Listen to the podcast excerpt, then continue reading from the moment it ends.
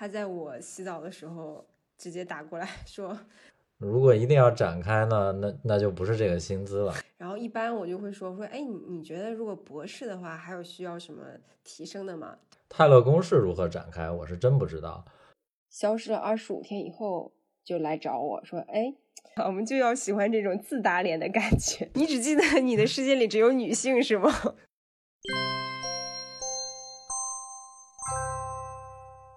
欢迎来到大厂小咖，我是搅拌，我是思兰。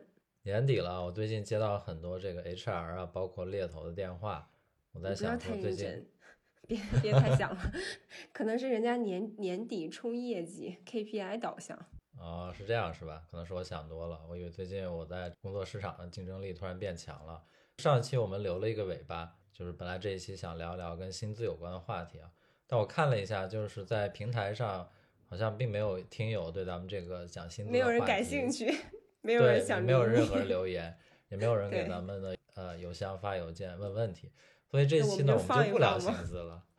对，我们这期聊一聊在呃薪资之前的这个这个部分啊，就是换工作的部分，是面试，是一是沟通，你觉得怎么样？嗯，可以啊，我们就聊一聊有没有一些。搞笑的事情发生，或者是有一些奇葩的经历。那说到这个，就是后来你最近有遇到一些什么奇葩的面试经历吗？我倒是搞笑的经历，我遇见过一次啊，就最近，呃，应该不是最近，很很久之前，我接到过一个电话面试，而且那个面试打来的时间就比较奇怪，他在我洗澡的时候直接打过来 说：“喂，你是某某吗？那个我是某某公司的，然后我们来面试吧。”等一下，当时。你在洗澡的时候竟然也会选择接电话，这是一种什么考虑啊？我在洗澡的时候，比如说我满身都有这个泡沫的时候啊，我我都不知道电话在哪里。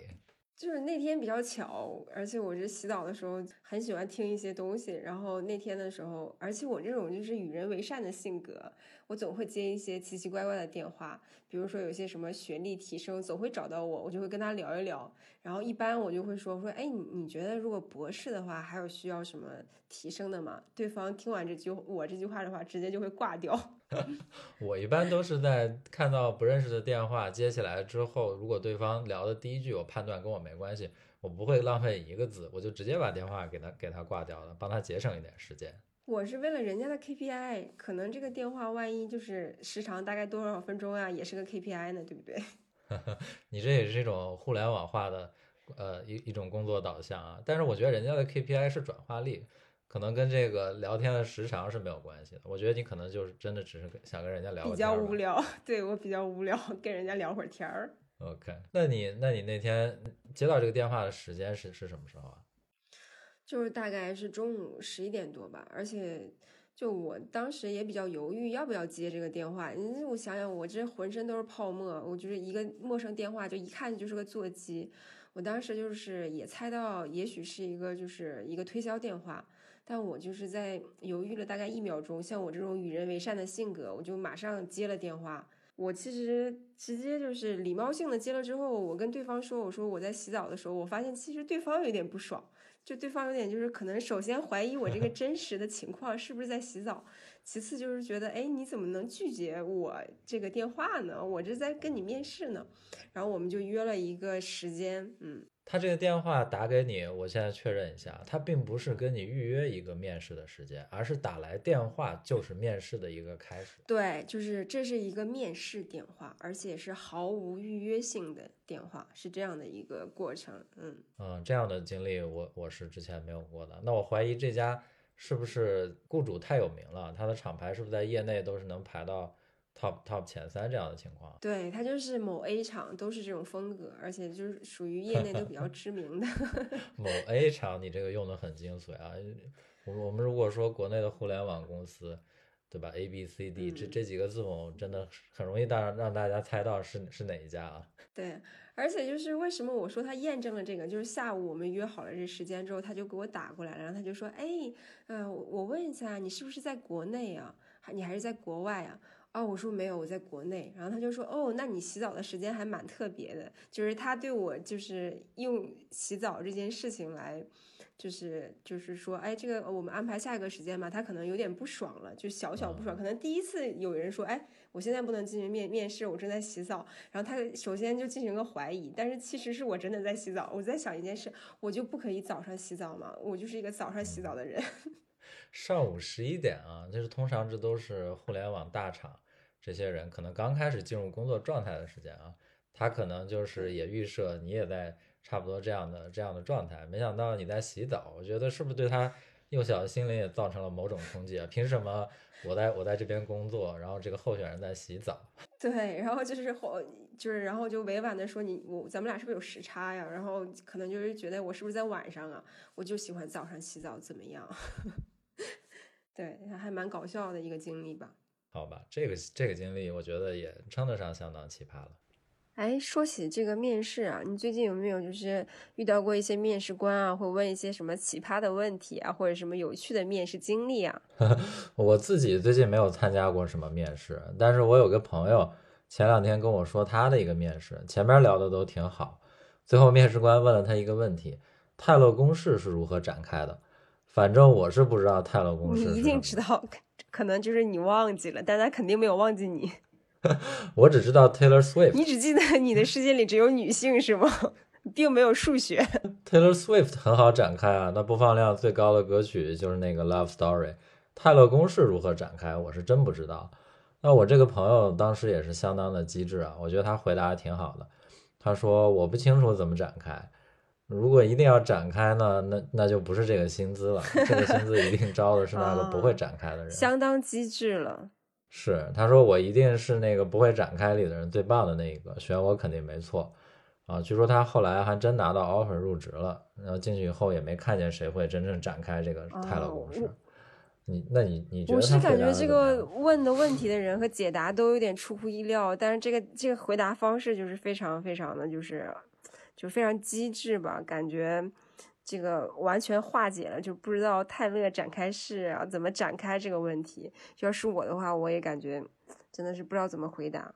对，希望以后自己面试不要碰到这一类的问题。哎，希望少一点这种随口问问一个问题的面试官就好了。哎，说起面试啊，但是我还真的是有一次比较奇葩的经历，不过是跟面试没有关系。面试的最后一个环节，就是在 HR。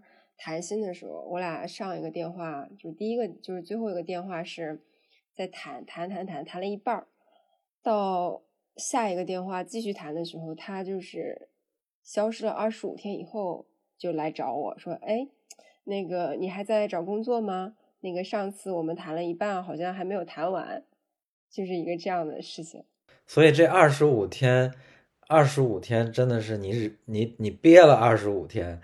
然后，那你在这二十五天里面，你你是什么感觉？我没有感觉，我没有憋了二十五天，因为我都不记得就是有这件事情了。但是就是当时他就说，呃，我到时候会联系你。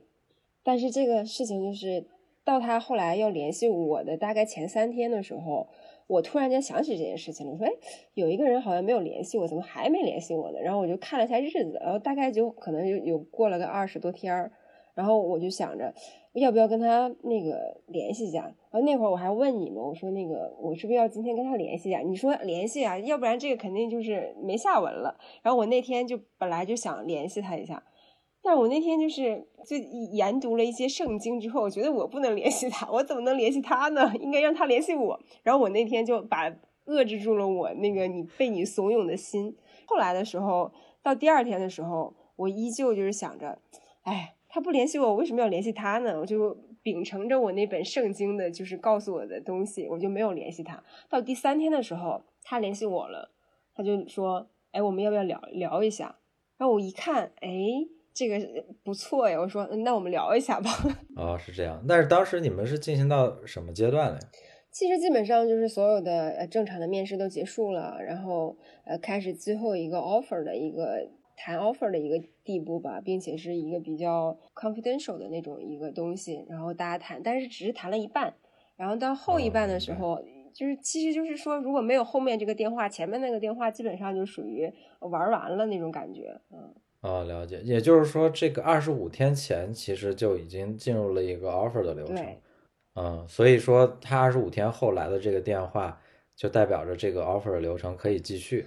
嗯，是的，而且就是应该是说之前的电话，就是说本来会再给你一个电话，然后我们再继续谈的，只是这两个电话中间，呃，大概隔了二十五天，就是我后来算下来，就是这个是我经历过最比较奇怪的，或者是比较有意思的一件事，就是他没有找我，我也没有找他，我们彼此就像是什么都没有发生一样。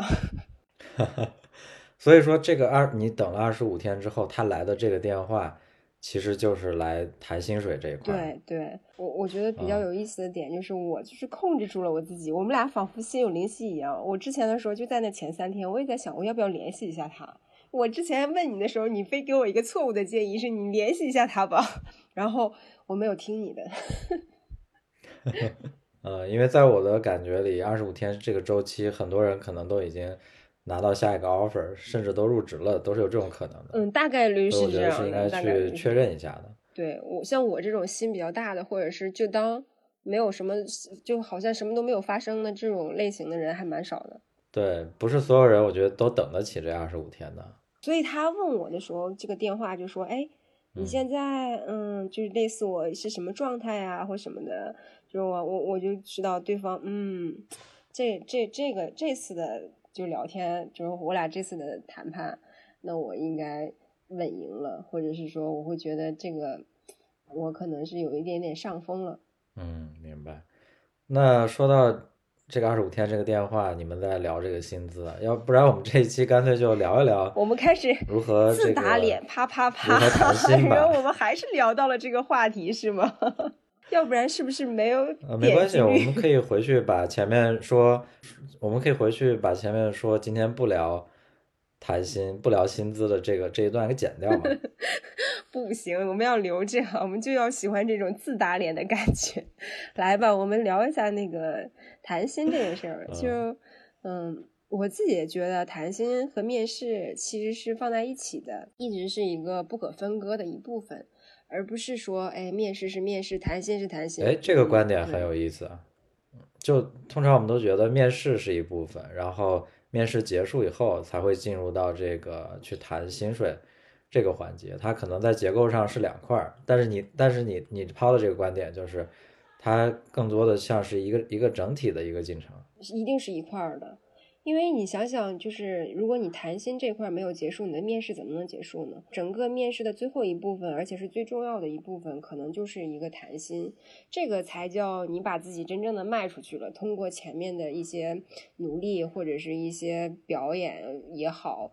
这样的话才算一个完整的结束，这个不可能分割的。而且如果分割的话，这样的话也会让自己处于一个比较弱势的状态。应该说谈薪也是需要准备的。OK，一般情况下，其实谈薪从面试之前就已经开始了。就是当 HR 或者猎头首次跟你联系的时候，通常都会问到你下一份的工作，就是你大概的期望是多少，或者说你目前的薪资是多少。那这块你觉得？你觉得有没有什么回答上的一些需要注意的地方？这一块的话，基本上就是如果问你上来就问你说，哎，你现在薪资多少，就直接拒绝，就是只字不提。嗯，一定坚决秉承这个原则，只字不提。嗯，那这时候我通常他是你是要接一个电话嘛？嗯，对吧？那你在电话里，对方说，哎，请问，请问您现在目前的一个薪资大概的是是一个什么样的状况？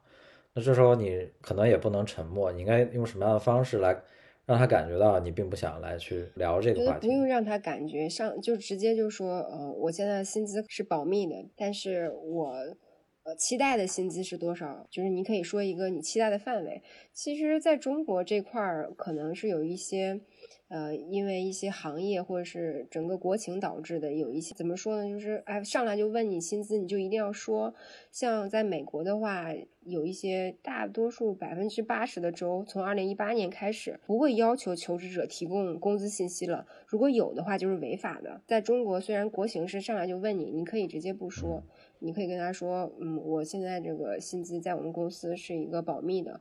就如果说你手上这个 opening 的话是一个什么状态，我是可以期待的薪资是什么，我才可以动，是可以这样聊的。这是一个结果，就是我们不去聊过去的薪资。但你觉得，就为什么不可以说出来呢？因为就是如果你说出来的话，相当于你在博弈的时候，你给对方一个底牌，对方就会知道，哎，假设啊。假设你是一个在市场就低于市场这个平均水位的，那他会说，那我给你涨幅百分之三十，你是不是就满意了？可是每次的跳槽，你都是为了，可能是说等于。平均水平甚至高于平均水平的时候，你这样的话，如果你处于一个水位比较低的时候，那你的状态你就会是非常的弱势的。所以你不告诉他，就是因为你不想告诉他我手上有多少牌，这个人也许是我正好能匹配的，那这个你就给我这样的价格，这种是比较一个正常的思维。嗯嗯，也就是说，对于求职者来说，或者说候选人来说，他应该要做的是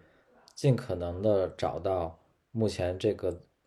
正在招聘的职位的预算，而不是把他自己目前的一个薪资状况，在你并不清楚这个预算的情况下和盘托出，因为背后还有个逻辑，就是对方可能会根据你目前的薪资，然后然后作为一个参考，来跟你在谈薪的环节进行一个。博弈，嗯，那假如你的你你很你很自信，就是你目前的薪资其实是行业的角度来看都还是一个不错的一个数字，那这时候要不要可以可不可以告诉对方呢？嗯，这个就是有两个方向吧。如果这公司比较出手大方，你告诉对方，你前面的告诉他和后面告诉他是一样的。但如果你晚告诉他的话，比如说对方已经给你一个说，哎，我大概给你算了一下。就情况是这样的，然后你看一下你有没有就是有没有疑义？你说哎不 OK，因为我现在的情况是这样的。那你可能在最后的时候，你还能有一轮就是谈判的机会。但如果前期跟他说的话，你也不知道他手上给你会就是他，因为呃这个买方和卖方市场还是一个讨价还价，还是一个不是一个相对公平的时候，自己手上多握着一张。有一张王这张牌还是不一样的，嗯，所以你认为就是你的薪资这个关键信息是一张牌力非常强的牌，它什么时候去打，怎么打是是很有讲究的，在沟通的初期，如果就把它很随意的出了，其实是一种很不明智的做法。可以这么说，打死都不说，就只要你就是在你跟他那个就是谈判的过程中，你就是但凡。只要秉承这几个字的话，一般来说，这个谈判的话，你不会输掉。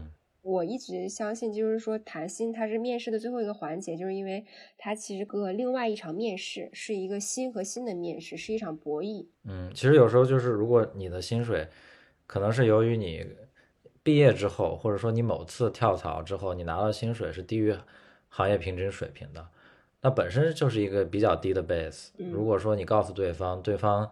对方的这个薪资政策又是必须基于候选人历史薪资进行一个涨幅，那你永远都会低于行业的平均。对，就变成低者恒低了。那这个就东西其实对于自己来说是没有，你干嘛要跳槽？而且你低者恒低这件事情，跳槽其实很累的。你既然跳的话，就要跳到一个自己能够在于平均线往上的一个嘛。每个人期待的都是这样的。如果说最后一步面试没有做好，我的意思就是谈心没有做好，你你就是你进去这个公司，你会发现周围的人可能都比你工资高的时候，无有意无意的时候，你肯定会干着也不爽。就为了你自己，就怕你以后不爽的时候，你就最好还是把这步棋给下了。那好，那我们现在假设已经进入到了一个阶段啊，就是双方都比较满意。那现在真的要真刀真枪的去谈这个数字的时候，有没有什么一些好的方法？就是前面你提到，我们要尽可能的掌握这个职位它目前的这个预算，那有没有什么办法，我们可以可以得到一些这种相关的相关的信息？在互联网行业还蛮透明的。就很多人都做过这种，就是职级对标的这这种东西，就像商品一样，把它罗列在架子上。只要你在知乎呀，或者是在卖卖上面都能找得到的话，一般来说信息都是比较透明的。还有就是手上的猎头也会说，但是我朋友和朋友的反馈就是说，猎头手上其实他可能会因为不一样的人、不一样的背景，他的候选人太多了，他他的价位可能就是在一个行业的均值。每个人他的学历背景呀，他的工作背景都不一样，能拿得到的就是水位也是不一样的。这种只能是参考，还是要结合自身的。呃，也有朋友就会遇到一些问题啊，就比如说他是从另外一个行业到另外一个行业，他说，哎。我对另外一个行业可能是根本就是不了解这个行业的一个状态，那还是要自己的预期，自己的预期是不能说是我自己有一个 base，我在这个 base 上面涨多少，大概百分之三十是多少就可以了，就这种是没有意义的。就是你觉得你现在能力在这个供应供需关系的一个市场上能值多少钱，你就要这些钱就行了。如果所有公司都拒绝你，那你可能是。你就有问题。那你如果有人公司 OK 的话，就是说明你还是 OK 的。刚才提到网络啊，或者猎头啊，或者朋友啊，各个渠道了解到了一个水平之后，那在谈心的时候，我们是应该是双方哪一方来先去说出说出一个数字呢？比如说这时候，呃，你的目标企业的 HR 说，嗯，你觉你你想要多少钱？你的期望是什么？那这时候我们应该先回答吗？还是说我们更多的去问他那边能给到多少？自己这面还是保持这种不透明度，然后让对方开出一个合理的价位，就是让自己的利益最大化。如果有一些情况可能比较例外啊，就是比如说你不希望对方用一个你不满意的职位来浪费彼此的时间啊，就这种即使在这种情况，你也不要说。或者是我是什么什么职级，因为职级也是和钱对标的。然后这样这样，就是总之就是跟这相关的你都不要说，只要没有人逼你到说，如果你不说，你不说，咱们就没办法继续这个份儿上。我就觉得大家就可以不说。嗯，我觉得这一点其实刚才提到，就是职级这样的这样的问题，对方也会问到啊。问到之后，其实跟薪资某种程度上是一样的。就是不一定要告诉他一个很明确的、很明确的一个你的职位，对吧？就像互联网大厂里，它这种职级划分还是很明显的。职级也是一个和薪资一样比较敏感的一个东西。对于候选人来说，他的最佳策略是不先出说交出自己的底牌，职级也是底牌，薪资也是底牌，尽量让对方先出牌。那比如说你通过呃一些你通过一些渠道拿到一个信息，这个。这个职位它的一个 package 可能是我们随便说一个数字八十万，啊，那你心里面现在已经有了一个平均水平。那假如对方开出的数字远远低于这个数字，那这时候我们我们应该怎么去做一个这个这个博弈呢？去去怎么回应这种情况？如果对方付不起的话，就大家不要浪费彼此时间了，就不要谈了。嗯，所以通常情况下，在首次。面试之前啊，就是跟 HR 首次沟通的时候，有经验的 HR 都会问你对下一份工作或者说这个岗位有没有一个有没有一个期待，在薪资上的期待。嗯，那这时候其实是候选人是不是需要主动去回答这个问题，去设置一个底线？前期如果他一直在问，他说你这样的话。啊，可能是为了我们到时候可以匹配更多的人的时候，你可以给他一个非常粗略的数数据，比如说什么，呃，年薪，就说这种不说月薪，年薪几，呃，三十万到五十万啊，五十万到一百万，就是这种啊很大的一个空间跟他说。如果对方说哦，对方想一下，OK，我手上的预算大概能招得起你，那我们就谈；如果招不起，咱们就拜拜。嗯，也就是说你自己的薪水是不要说的，但你对。目前在谈的这个职位的期望是可以主动去去去提的，而且对方问到你，你是也是应该应该是要去回答这个问题的，嗯，这样对自己是有利的。那假如比如说，嗯，你的底线是一个数字，比如你的底线是八十，那这时候其实你你可不可以回答八十以下的我就不考虑，我可能只考虑八十八十上不封顶，或者或者八十。